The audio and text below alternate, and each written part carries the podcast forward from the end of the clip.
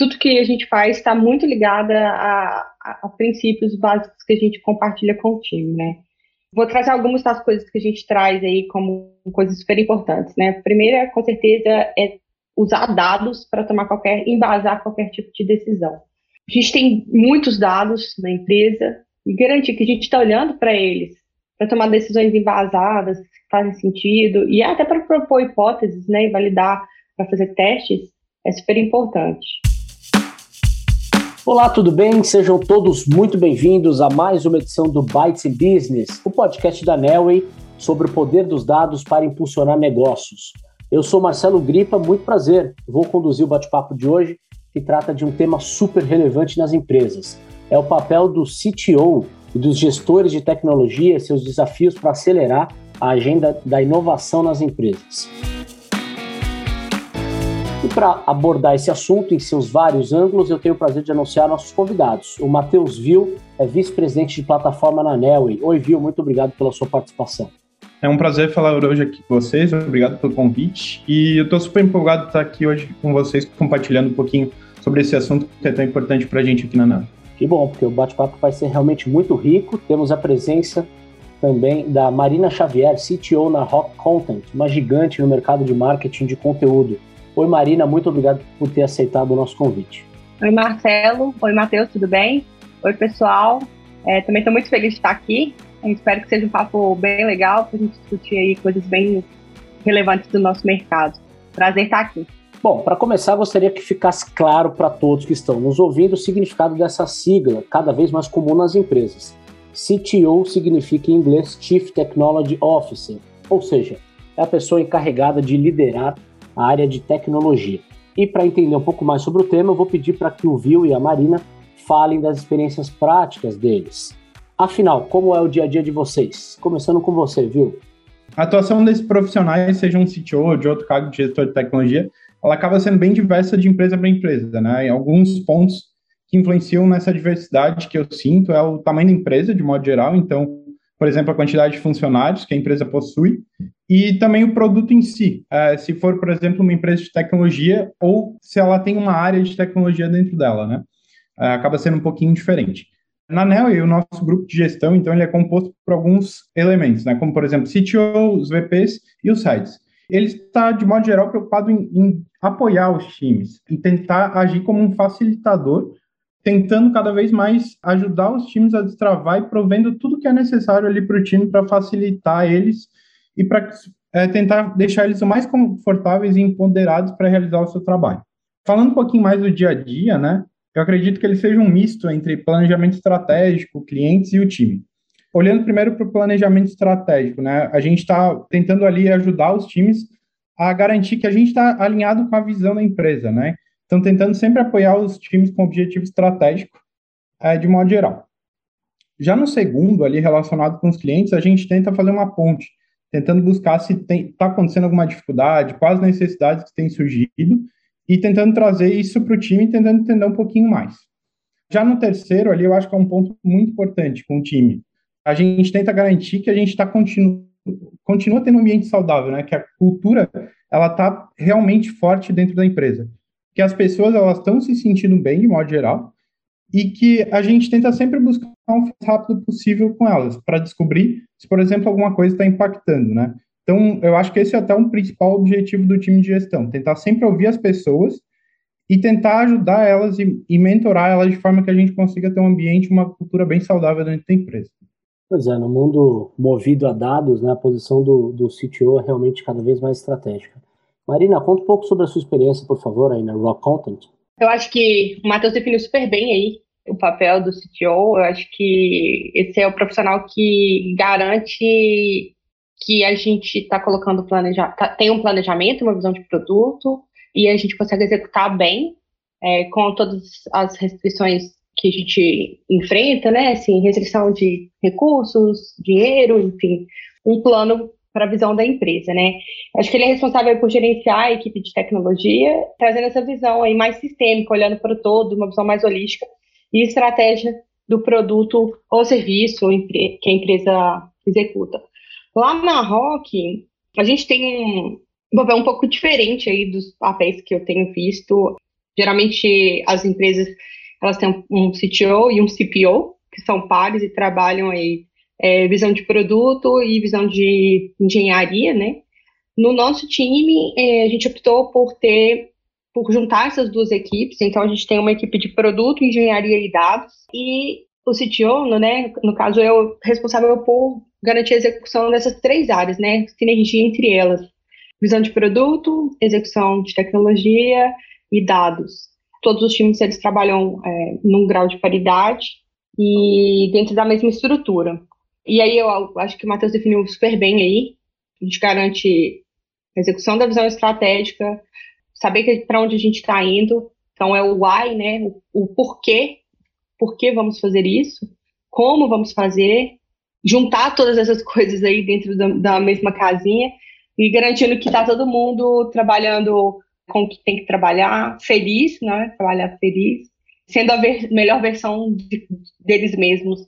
Então, no dia a dia da Rock, assim, a gente tem é, reuniões de liderança, né? Eu trabalho direto com os diretores de produto, tecnologia, é, engenharia, dados e, e, a parte de design. É, a gente tem, como trabalha remoto, né? Tem por rotina se encontrar em dailies, a gente se vê todos os dias.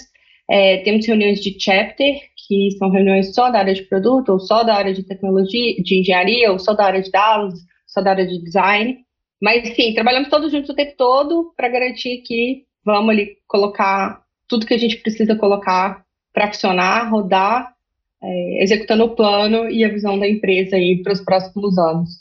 É, dá para perceber claramente como o trabalho de tecnologia se integra com as outras áreas e também acaba permeando né, todos, todos os outros setores de forma harmônica, pensando no negócio. Então, entrando ainda mais no detalhe, eu gostaria de entender qual que é, na visão de vocês, o impacto do trabalho uh, dos gestores de tecnologia numa empresa que pretende ser competitiva diante de tantas transformações que, que os mercados atravessam, viu? Voltando com você, primeiro. É, eu acredito que o maior foco assim do time seja é, na criação e manutenção de uma cultura que possibilite que as pessoas elas se sintam de forma segura, motivadas e empoderadas para conseguir realmente realizar o seu trabalho de forma saudável, né? Eu acredito que é, o principal valor de uma empresa ela está nesse grupo de pessoas, né, que formam a empresa. Então, você não pode acreditar que se você não tiver uma cultura, é, uma boa cultura e não uma cultura tóxica, você vai conseguir manter as melhores pessoas engajadas e trabalhando é, naquele desafio, né? Então, eu acredito que a cultura ela realmente é um dos pontos mais importantes. Marina, qual é a sua visão sobre o tema? Olha, eu acho que os gestores de tecnologia eles têm um impacto significativo em conseguir contratar, que é uma grande dificuldade que a gente tem hoje no mercado, encontrar profissionais qualificados, é, dada a mão de obra bem escassa, né? Cada vez mais difícil encontrar desenvolvedores, é, pessoas de tecnologia, product managers para trabalhar, né? Assim, porque está super hypado. É, então, encontrar as melhores pessoas, acho que ajudar a, no treinamento, né? Ajudar a rampar essas pessoas, garantir que tem é, que a empresa está olhando para fora, trazendo o que tem de mais novo, trazendo o que tem de mais importante, legal, garantir que as pessoas estão aprendendo e acredito também na cultura, como o Matheus falou, garantir que a cultura está sendo colocada é, todos os dias aí no, na conversa e a execução também, né? Entendo que a gente saber que tem uma visão, né? Garantir que essa visão está cascateada para todo o time, que as pessoas entendem o porquê delas estarem ali conseguir linkar o que o código, né, o desenvolvimento daquele pedacinho de código, por que, que ele impacta na visão, no longo prazo, o que, que isso ajuda a empresa, o que, que isso ajuda na construção de visão da empresa, eu acho que também é o papel da liderança de tecnologia, né, a empresa é transformar a, a visão da empresa em estratégia e depois em execução. Garantir que as pessoas estão ali trabalhando, dando o melhor de si, fazendo o que precisa fazer, dentro daquele escopo, cada um garantindo, entregando a sua parte ali. É isso aí, a Marina falou de um pouco de gestão, né? Entre as responsabilidades do CTO, dos gestores de forma geral, uma das principais é montar bons times de tecnologia. Quais são os desafios que vocês enfrentam nesse sentido, viu?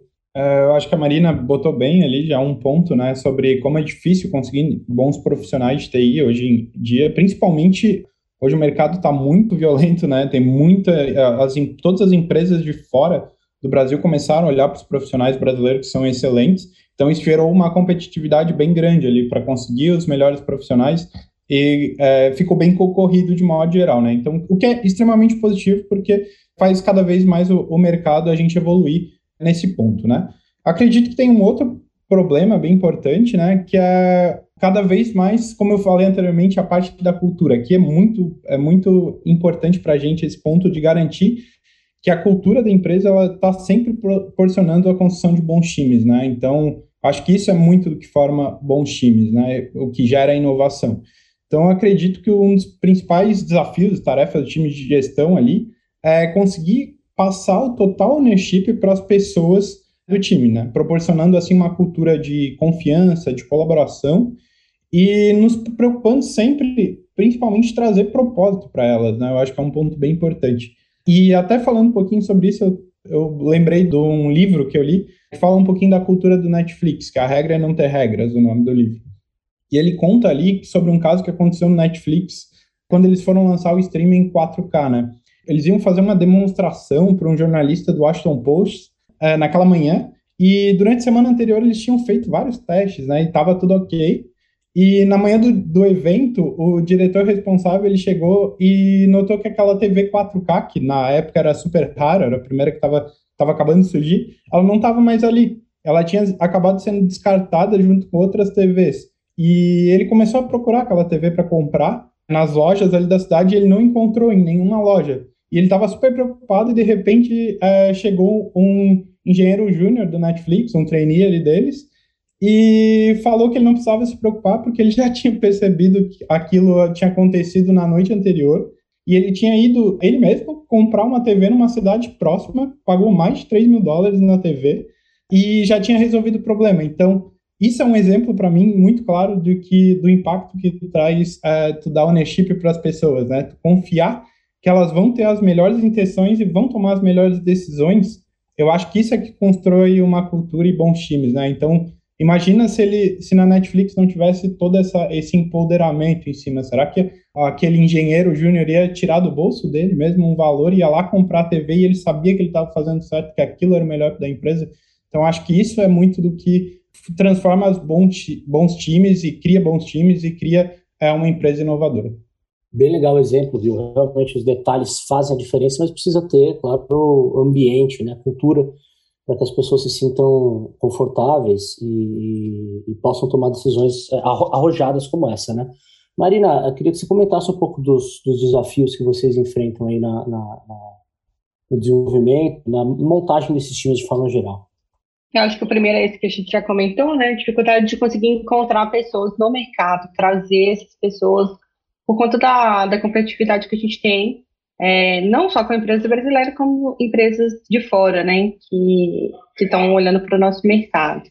A primeira é trazer, a segunda é manter, porque do mesmo jeito, né, que é difícil trazer pessoas, a concorrência também olha para dentro dos nossos times. E porque é, temos uns é, times muito bons, porque a gente tem uma cultura bacana, é, são alvo aí do mercado também. Então, manter engajado é uma grande dificuldade e eu acredito muito que não está relacionada apenas à remuneração, mas também ao desafio, é, propósito da empresa, a visão cascateada, a pessoa entendeu realmente o impacto de tudo que ela faz ali.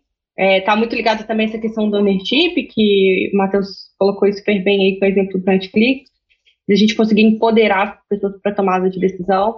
Eu acredito muito em times autogeridos, né? Acho que a área de tecnologia tem trazido cada vez mais essa, essa dinâmica para dentro com Agile, com a dinâmica entre Tech Lead, Product Manager e Product Designer, é, também com o papel de agilista, enfim, que as pessoas entendem que o trabalho delas impacta de forma significativa o mundo, com certeza é uma forma da gente montar bons times, porque não só ela está engajada, feliz e, e acredita no que está fazendo, como acaba trazendo outras pessoas, né? Assim, indicando para amigos. A gente tem muitas indicações internas, assim, das pessoas trazendo pessoas com quem trabalharam em outras empresas, pessoas que elas confiam.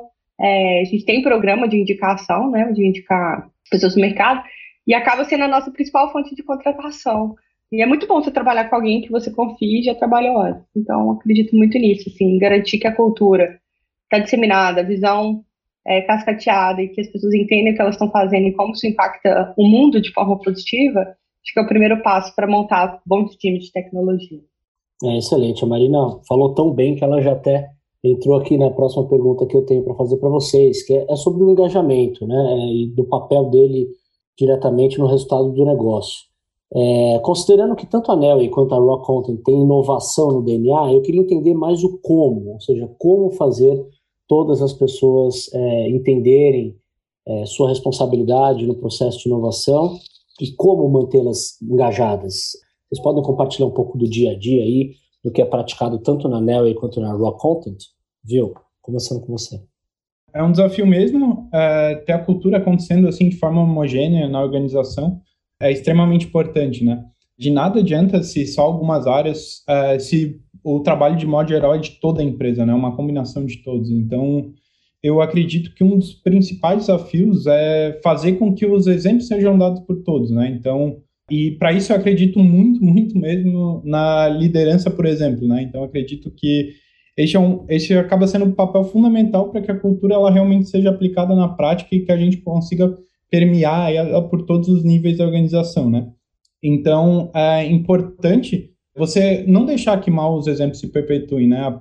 Então, se algo acaba desencontrando um pouco da sua cultura, por algum motivo, é importante sempre dar o feedback e aplicar a cultura realmente na prática, né? Eu acho que esse é um dos papéis e um dos pontos mais importantes para a gente garantir esse engajamento.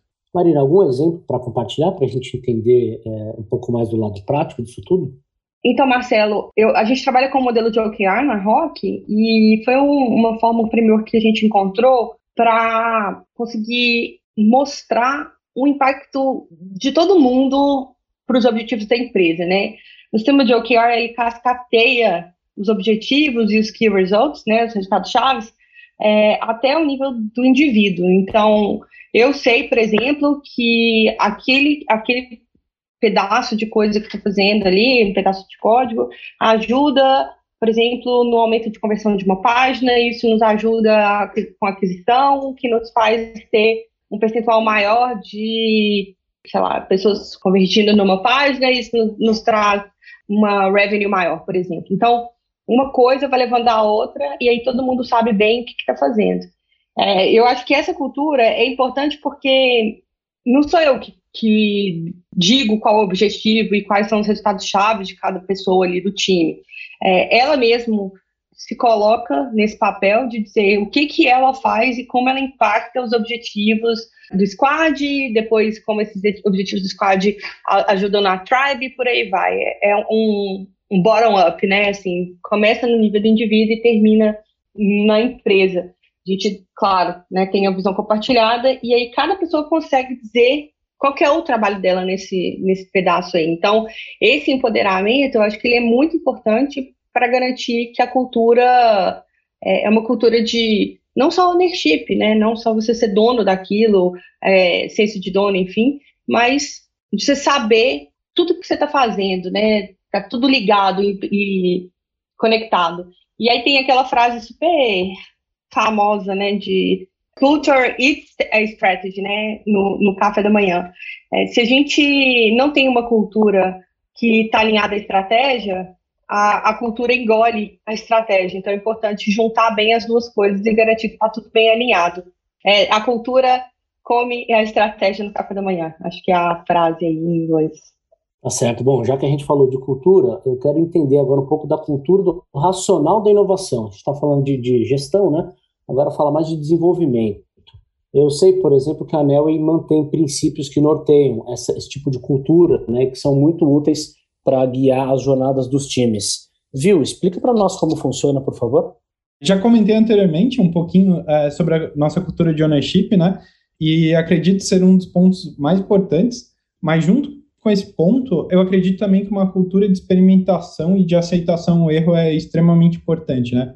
Você não pode querer uma cultura de inovação, mas acabar crucificando as pessoas quando algo sai fora do planejado, né? Então, acredito que você tem que se preocupar em ponderar, mas mantendo o senso de responsabilidade dentro do time, né? Então, para que é, ele saiba que quando errar, tá tudo bem, é, aquilo vai ser um aprendizado e que ele vai acabar encontrando a solução do problema e vai e a, o time ele vai se desenvolver com aquilo, né? Ele vai aprender com aquilo e vai e aquilo vai evoluir pro, nos próximos passos dele, né?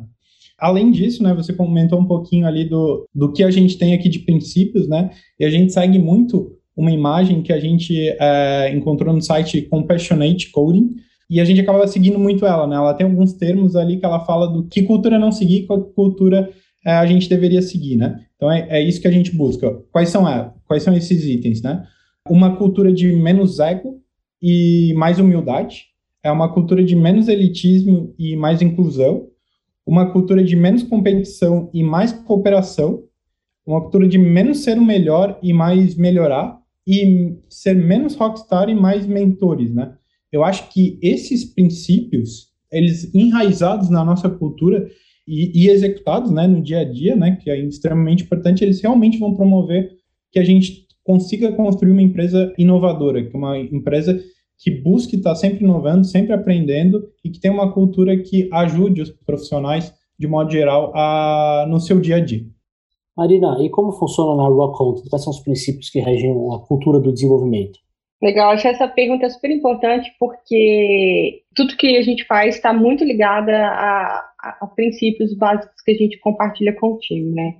Vou trazer algumas das coisas que a gente traz aí como coisas super importantes, né? A primeira, com certeza, é usar dados para tomar qualquer, embasar qualquer tipo de decisão. A gente tem muitos dados na empresa e garantir que a gente está olhando para eles para tomar decisões embasadas, que fazem sentido, e até para propor hipóteses, né, e validar, para fazer testes, é super importante. Acho que já falamos bastante sobre ownership, super importante também, porque isso desemboca num, num, outro princípio que eu acredito bastante, que é o princípio de accountability, né? A pessoa ser responsável por aquilo que ela, que ela fez, né? Ela é, não ter medo de dizer que errou e também responsável por quando acertar as coisas, né? Então, super importante. A gente também não tem uma cultura punitiva, né, para garantir que erros são permitidos e encorajados. Importante errar rápido para consertar rápido também. Também vejo um princípio importante de colaboração. A gente divide tudo, né? Então, eu falei sobre produto, tecnologia, eh, produto, engenharia e design e dados trabalhando aí juntos. Cada um tem sua parcela de contribuição para o negócio e quando eles trabalham juntos, né, é, a gente alcança melhores resultados porque cada uma dessas partes traz uma visão muito peculiar e importante para a construção de produtos, né? O design ele tem um, um carinho diferente é, com o usuário do que, por exemplo, o product manager que às vezes está olhando mais, mais para a estratégia e o tech lead que está se preocupando com como que ele executa e, a, e, e o time de dados que está garantindo que tudo, todas as decisões tomadas estão sendo tomadas baseadas em análises que já foram feitas ou baseadas nos dados que a gente tem. A gente também tem uma cultura importante de aprender uns com os outros e ensinar para o time, né? Acho que essa parte até de aprender, ela é muito importante porque, principalmente profissionais mais sêniores, né, tem a, a falsa sensação de que já sabem muitas coisas. Então, uma das coisas que a gente fala muito é vá com a cabeça de que tem sempre algo que você possa aprender. E, e ela é muito legal, tanto que te aprende uns com os outros, assim. Todo mundo tem alguma coisa para te ensinar. E se você não tiver a cabeça de quem quer aprender, às vezes você passa batido de algumas coisas ali, sabe? Então a gente tem bastante essa, essa cabeça. Pensando mais coisas que a gente olha bastante, todas as decisões que a gente toma sim são baseadas em dados, mas a gente tem um, um carinho muito grande com o cliente. É importante, a gente ouve bastante, olha bastante para eles, tem um carinho muito especial, o time de design está sempre, de UX, sempre conversando com os clientes, Product Manager, a gente tem um contato muito estreito com os clientes, para garantir que as nossas soluções estão resolvendo dores deles. A gente desenvolve produtos para clientes. E por último, eu acho que é super importante também, eu falei sobre errar rápido e consertar rápido, a gente erra bastante é, e conserta muitas coisas por conta dessa cultura de testa, né? Assim, tem uma dúvida, vamos testar essa mentalidade de growth. Tem hipóteses muito relevantes, às vezes a gente roda discovery, né? De três meses para conversar com os usuários, às vezes a gente vai olhar para dados e tomar decisões em uma semana, às vezes a gente vai colocar um, uma fake door no produto e colher resultados para ver se aquela funcionalidade faz sentido. Então, dentro de todos os desafios que a gente tem, a gente precisa ter jogo de cintura para cada hora testar de uma forma. Então, a cultura de teste é uma cultura que está bem forte no time também. Acho que é isso tudo aí. Muito bom, bastante conteúdo rico. Vamos de dicas para encerrar, se é que vocês ainda têm o que falar, né? Vocês já falaram muita coisa bacana. Uh, gostaria que o Vil e a Marina dessem recomendações aos CTOs de plantão que enfrentam dificuldades para acelerar a agenda de inovação dentro das empresas. O que é mais importante e não pode faltar nessa história toda, viu? Primeiro, queria agradecer todos os pontos que a Marina comentou, né? Concordo plenamente com eles, muito legal. E eu acredito que certamente, assim como eu falei bastante, eu acho que são o principal ponto são as pessoas, né? Estabelecer uma cultura verdadeira mesmo e não uma cultura só de PowerPoint é um passo extremamente importante para que a gente consiga, consiga criar uma empresa que inove mais, né? Uma cultura que e fortalecer uma cultura que garanta a cooperação, a diversidade, a aceitação e o aprendizado aos erros, né? Como a gente bem colocou, né? E, isso é importante que esteja no sangue da organização mesmo como um todo, né? Que realmente seja aplicado na prática, né? Para que isso seja aplicado na prática, eu acho que o principal ponto é a gente garantir que a cultura ela seja realizada através do exemplo, né? Então é através do exemplo que a liderança acontece, né? Na minha opinião, esse é um dos pontos principais, assim. E como recomendação, eu citei um caso do Netflix, né? Mas eu queria deixar aqui recomendação a leitura do livro A Regra é Não Ter Regras do Netflix. Eu acho que tem muitos insights de cultura ali e de como ajudar a organização para ter uma empresa mais de inovação, sabe? Como organizar times, como, como fortalecer esse mindset, né? Eu acho que ali um, é um mundo de possibilidades que eles trazem, que eles aplicam lá, que eu achei muito legal e, me, e mudou muito alguns pontos como eu penso, tá? Então, gostaria de deixar essa dica e queria agradecer pelo papo aqui com vocês. Marina, quais são as suas recomendações finais? Olha, eu acho que jogo de cintura é muito importante. A gente desenvolvimento, tecnologia, produto, a forma como a gente faz produto hoje, a, a, forma como as empresas, startups de tecnologia têm crescido né, de forma assustadora aí nos últimos 10 anos, é tudo muito novo para a gente. Então, eu acho que é importante ter bastante humildade para entender que a gente não sabe tudo, jogo de cintura para lidar com cada hora é, uma, uma, uma, forma diferente de solucionar problemas, é, uma cabeça bem aberta para garantir que você sempre está aprendendo com todos os tipos de pessoas que passam aí na sua vida, sempre alguém vai ter alguma coisa para te ensinar. Saber que, principalmente para quem está começando, é, inovação não é exatamente construir coisas disruptivas, novas e que ninguém conhece, né? Às vezes, inovação é fazer o feijão com arroz ali, é olhar para o cliente e atender uma dor dele, sem necessidade de construir uma coisa que ninguém nunca viu. Inovação não é só sobre fazer coisas que, que ninguém nunca viu, coisas diferentes e tal mas é também sobre fazer o, o básico bem feito. Olhar para a inovação, é, a gente olha de uma forma bem romantizada. É, eu sou mais pé no chão. Acredito que a inovação está no dia a dia, está, às vezes, no, no, no, básico mesmo, que a gente, às vezes, deixa passar batido, porque a gente tem essa fome toda de olhar para todos esses mercados que tem coisas muito legais acontecendo e esquece que, às vezes, tem coisas muito básicas que não são feitas da, da melhor forma possível. Então, jogo de cintura, aprendizado, né, o constante o tempo inteiro, e garantir que é, a gente está fazendo o que precisa ser feito, o que o cliente precisa, não o que a gente gostaria de fazer. Às vezes é só olhar com carinho para aquela dor que você quer resolver. Acho que é isso. Agradecer também aí, Matheus, pelo papo. Acho que aprendi bastante hoje aqui. Então, é, check na caixinha do, do aprendizado. Marcelo, Agradeço também aí o convite e vamos, vamos remarcar aí para a gente falar sobre outras coisas. Gostei bastante de estar aqui. Muito bom, esse é o nosso objetivo aqui, compartilhar conteúdo especializado e contribuir para mais aprendizado. Aí foram ótimas dicas para impulsionar também a cultura da inovação e ajudar é, as pessoas e as empresas, consequentemente, a colherem melhores resultados. Então ficamos por aqui com este episódio do podcast. Agradeço imensamente as participações do Matheus Vil, vice-presidente de plataforma na Nelway, e da Marina Xavier, CTO na Rock Content. Muito obrigado também a você que nos acompanhou até aqui, claro, e um convite especial. Acesse o site da Nelway e confira outras edições do Bytes in Business, sempre sobre dados e tecnologia para impulsionar negócios. Os podcasts também podem ser conferidos na sua plataforma de áudio preferida. Muito obrigado pela companhia e até mais.